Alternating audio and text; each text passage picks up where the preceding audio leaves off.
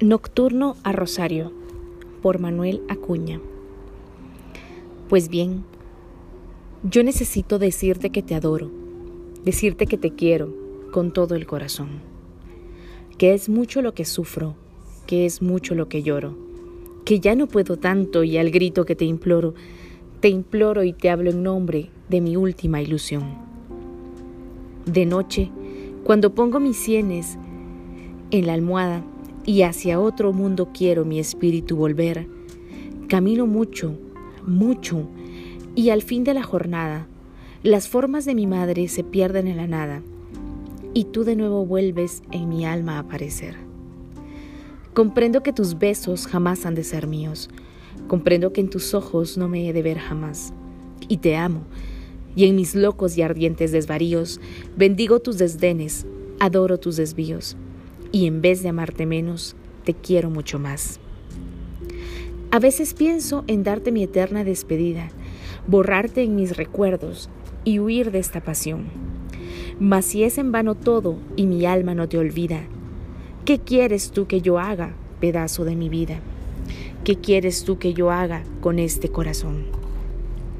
Y luego, que ya estaba concluido el santuario, la lámpara encendida, tu velo en el altar, el sol de la mañana detrás del campanario, chispeando las antorchas, humeando el incensario, y abierta allá a lo lejos la puerta del hogar. Yo quiero que tú sepas que ya hace muchos días estoy enfermo y pálido de tanto no dormir, que ya se han muerto todas las esperanzas mías, que están mis noches negras, tan negras y sombrías, que ya no sé ni dónde se alzaba el porvenir. Qué hermoso hubiera sido vivir bajo aquel techo, los dos unidos siempre y amándonos los dos. Tú siempre enamorada, yo siempre satisfecho, los dos una sola alma, los dos un solo pecho, y en medio de nosotros mi madre como un Dios. Figúrate qué hermosas las horas de la vida, qué dulce y bello el viaje por una tierra así.